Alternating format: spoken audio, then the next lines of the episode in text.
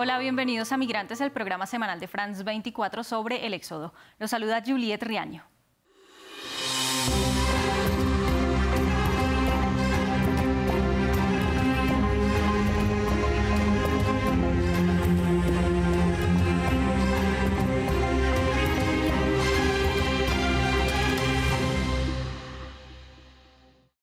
El 24 de febrero marcó un antes y un después. La invasión rusa a Ucrania desató uno de los más grandes y rápidos desplazamientos de personas desde la Segunda Guerra Mundial.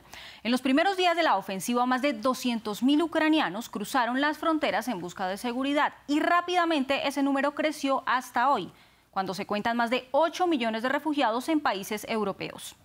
Las estimaciones de la Agencia de la ONU para los Refugiados ubican a Rusia como el primer país receptor. Luego está Polonia, un país que fue clave en la acogida inicial de los que huyeron de la guerra. En Alemania, República Checa, Italia, España y Reino Unido se refugia otro gran número de ucranianos. Un año después del éxodo masivo, ¿qué ha pasado con los refugiados ucranianos? Un buen número se instaló en países vecinos, pero otros cruzaron miles de kilómetros. Incluso hubo algunos que esperaron por un permiso de entrada en la frontera sur de Estados Unidos. Veamos a continuación algunos de sus testimonios. El rostro ensangrentado de Elena Courilo, captado el 24 de febrero de 2022, presagiaba el horror de la guerra. Un primer misil impactó a 500 metros de su vivienda cerca de Kharkiv, el segundo la destruyó por completo. Un año después, esta profesora es uno de los millones de refugiados ucranianos en el mundo.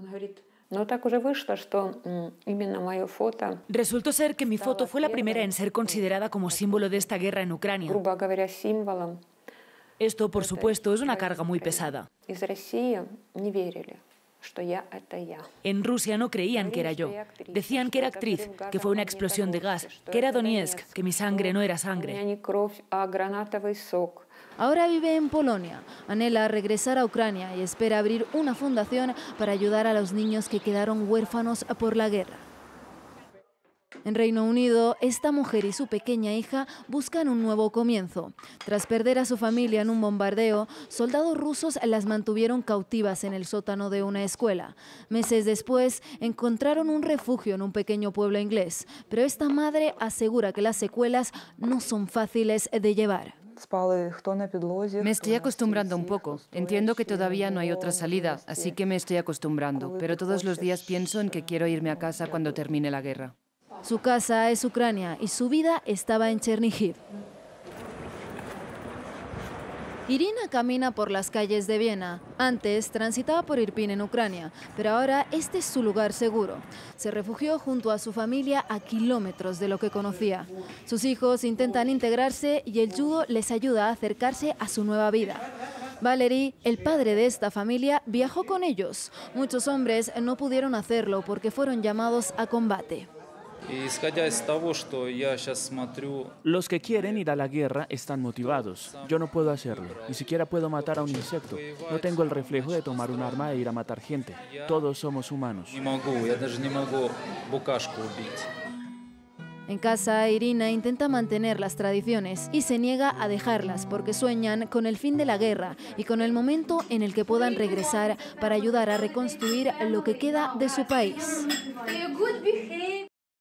La guerra no solo tuvo efectos para la población ucraniana. Ante la incertidumbre de un nuevo conflicto, algunos rusos también se fueron de su país. Un número importante de personas decidió emigrar a Argentina y en la actualidad más de 9.000 rusos están en el país. Nuestro corresponsal en Buenos Aires, Natalio Cosoy, nos cuenta más en el siguiente informe. Amalia tiene todo listo para el nacimiento de su hija que puede ocurrir en cualquier momento. Junto con su marido Eugeni vivían en San Petersburgo y llegaron a Argentina en enero de 2023. Las consecuencias de la invasión rusa a Ucrania los convencieron de irse de su país, sobre todo cuando se volvió una posibilidad que Eugeni fuera llamado para ir al frente. Tenía miedo de dejarlo salir. Ellos son parte de un creciente número de ciudadanos rusos que están arribando a Argentina. Según datos de la Dirección Nacional de Migraciones, en enero de 2023 llegaron cuatro veces más que en el mismo mes de 2022. De hecho, eso se ve en los vuelos, la cantidad de vuelos eh, que están llegando y en la cantidad de embarazadas y que cada vez en los vuelos hay más personas de nacionalidad rusa. Tener un hijo argentino ayuda con los trámites de residencia. Julia Pepelayeva llegó mucho antes, hace seis años. En Argentina tuvo a sus dos hijos. Es influencer, ayuda a los rusos que quieren vivir en el país y creó una guía sobre Argentina que vende en línea. Desde que comenzó la guerra crecieron muchísimo las consultas que le llegan a sus redes sociales. Los rusos ven en Argentina un buen destino para emigrar. Acá uh, rusos pueden entrar para 90 días y después uh, hacer residencia por acá. Por eso hay muchos rusos. Además, por supuesto, de querer alejarse de un país en guerra, como Amalia y Eugeni. Ellos hicieron este viaje, dicen, para darle un futuro mejor a su hija.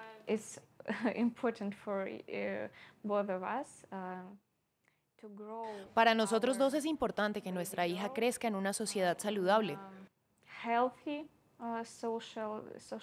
Y mientras Amalia y Eugeni esperan el nacimiento de su hija, siguen llegando a Argentina numerosos ciudadanos rusos, alejándose del conflicto y de un país que ya no es para ellos un lugar adecuado para vivir.